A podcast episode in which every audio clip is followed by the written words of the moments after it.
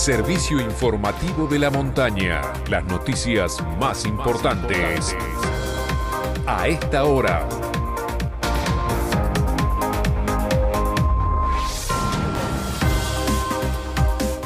9 de la mañana, 10 minutos en todo el país. En San Martín de los Andes, temperatura 2 grados bajo cero. Humedad 54%. Cielo despejado. Continúan trabajando en Chapelco para el acopio de nieve. Ante la falta de nevadas en la región, el personal del Cerro Chapelco continúa trabajando para mantener habilitadas las pistas ubicadas entre las cotas 1600 y 1700, así como el acceso a Pradera del Puma. Los medios habilitados el día de hoy son la telecabina, Las dos Magic Carpet, silla 63, Silla Gref tibar del palito. y Lift del Puente.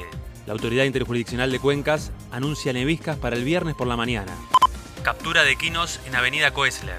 Esta mañana, personal de guardas ambientales, dependiente de la Secretaría de Obras y Servicios Públicos, capturó cinco equinos que se encontraban sueltos en inmediaciones de la avenida Coesler.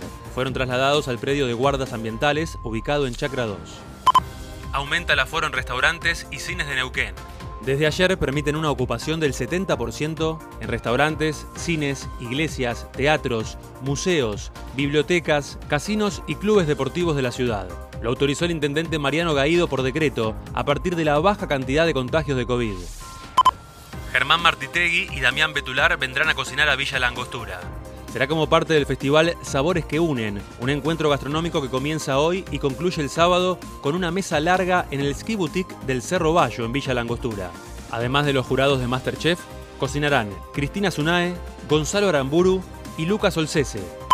Nacionales. El gobierno abrió una segunda inscripción para otorgar becas del programa de respaldo a estudiantes argentinos, Progresar. por lo que alumnos de secundaria y de universidades se podrán anotar entre el 1 y el 31 de agosto para solicitar una ayuda del Estado. El ex líder de Tambiónica, Chano Moreno Charpentier permanece internado en la terapia intensiva del sanatorio Tamendi, pero comienza a mostrar leves signos de mejoría luego de que le hayan retirado el respirador artificial. En medio de un brote psicótico durante la madrugada del lunes, intentó atacar a un policía con un cuchillo y fue baleado. Deportes. Liga Profesional de Fútbol. Dieron inicio a la tercera jornada en Parque Patricios, Huracán y Colón, empatando 1 a 1. Racing derrotó 2 a 0 a Aldo Civi en Mar del Plata y San Lorenzo venció a Boca 2 a 0 en La Bombonera. Hoy habrá cinco encuentros. Unión Banfield, Godoy Cruz, Atlético Tucumán, Vélez, Defensa y Justicia, Sarmiento Platense, Independiente Patronato y a las 21, Lanús River. Copa Libertadores. La Colmebol confirmó ayer que la final se jugará el sábado 27 de noviembre en el Estadio Centenario de Montevideo. Juegos Olímpicos Tokio 2020. La primera medalla para Argentina llegó de la mano de los Pumas, el seleccionado nacional de rugby 7, que derrotó a Gran Bretaña 17 a 12 y se quedó con el bronce. Voley. La selección masculina, que venía de dos derrotas ante el Comité Olímpico Ruso y Brasil, venció 3 a 2 a Francia y aún conserva chances de acceder a los cuartos de final. Tenis.